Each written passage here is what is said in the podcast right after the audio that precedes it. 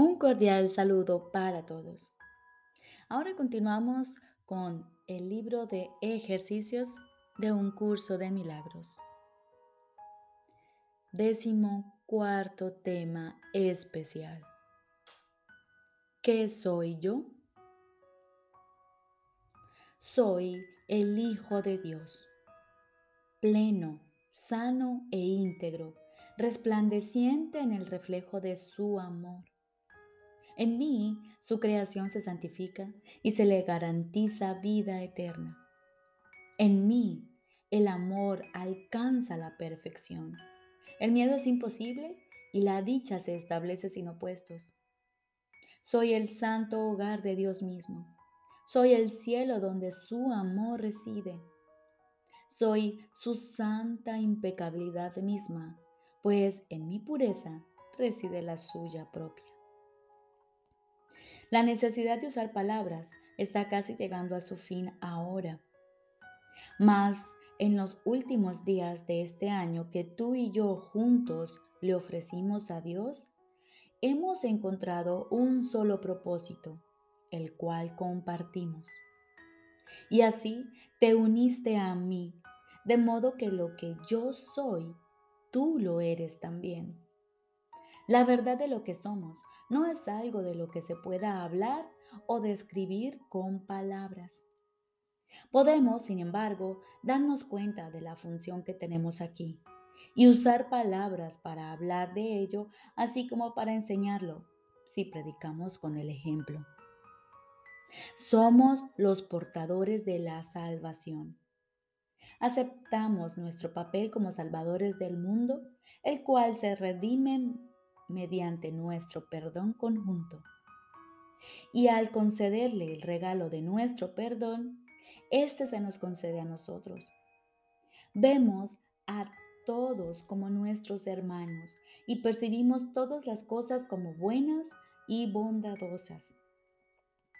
No estamos interesados en ninguna función que se encuentre más allá del umbral del, umbral del cielo.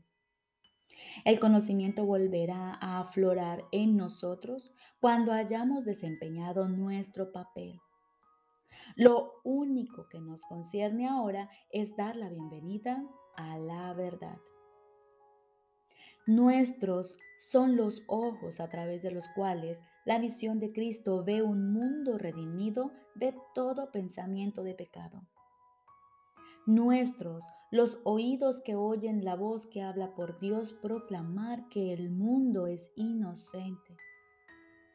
Nuestras, las mentes que se unen conforme bendecimos al mundo.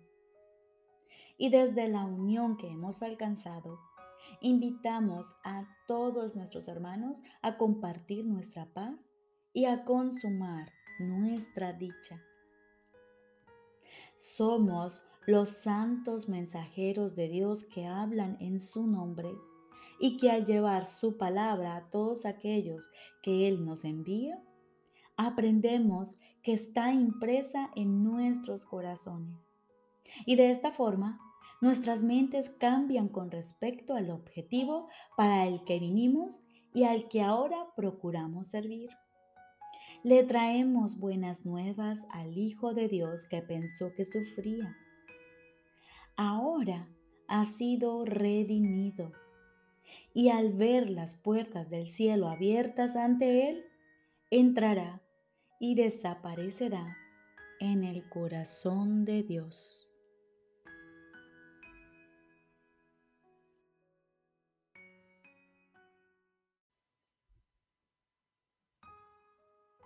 Lección número 356. La enfermedad no es sino otro nombre para el pecado. La curación no es sino otro nombre para Dios. El milagro es, por lo tanto, una invocación que se le hace a Él. Padre, prometiste que jamás dejarás de contestar cualquier petición que tu hijo pudiese hacerte. No importa dónde esté, cuál parezca ser su problema o en qué crea haberse convertido. Él es tu hijo y tú le contestarás. El milagro es un reflejo de tu amor y por lo tanto es la contestación que Él recibe.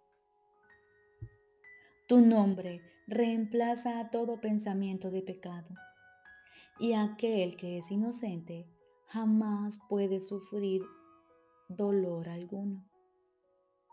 Tu nombre es la respuesta que le das a tu hijo, porque al invocar tu nombre, él invoca el suyo propio.